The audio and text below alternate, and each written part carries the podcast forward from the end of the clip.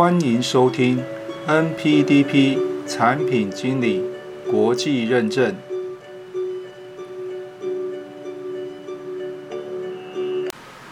Hello，各位朋友，大家好。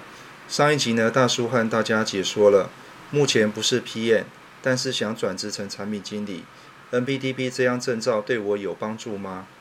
好，那么今天呢，大叔要和大家说明的是，那 NPDP 这样证照比 PMP 有用吗？好，那么首先呢，对于 PM 的进修来讲的话呢，大叔会认为啊，这两张证照其实都有它一定的价值哈。那毕竟呢，这两张证照都是所谓的国际证照哈。那么也经历了超过四十年的验证跟迭代哈。只是因为它的发展的领域跟方向不同哈，所以会造成呢有很多的 PM 呢在这两张证照上面呢会产生一些困惑跟困扰哈。好，所以大柱这边举个例子来说哈。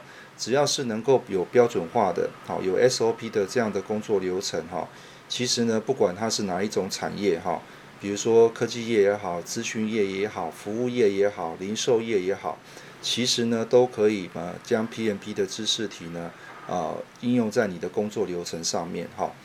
那对于这个 NPTP 来说的话呢，它是一张比较着重于新产品开发啊，从零到一无中生有的一个过程哈。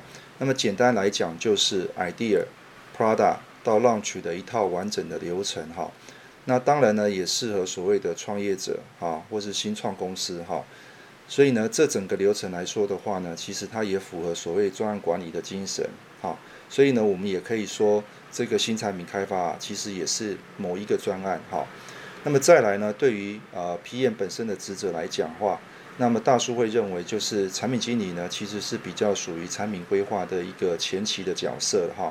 那么专案经理呢，则是负责将产品经理所规划的产品啊，那么想办法如职如期如预算的加以产出哈。因此呢，大叔会认为说，其实这两种 PM 啊，应该是所谓的相辅相成，并且是共同协作的哈。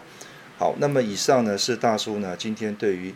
NPDP 证照是否比 PMP 证照有用吗的解说哈？那么如果你有其他的问题的话呢，啊欢迎留言来跟大叔讨论一下。那如果觉得这样的方式还不错的话呢，记得关注我们或是给大叔一个赞。好，那么今天的解说呢就到这个地方喽，谢谢大家。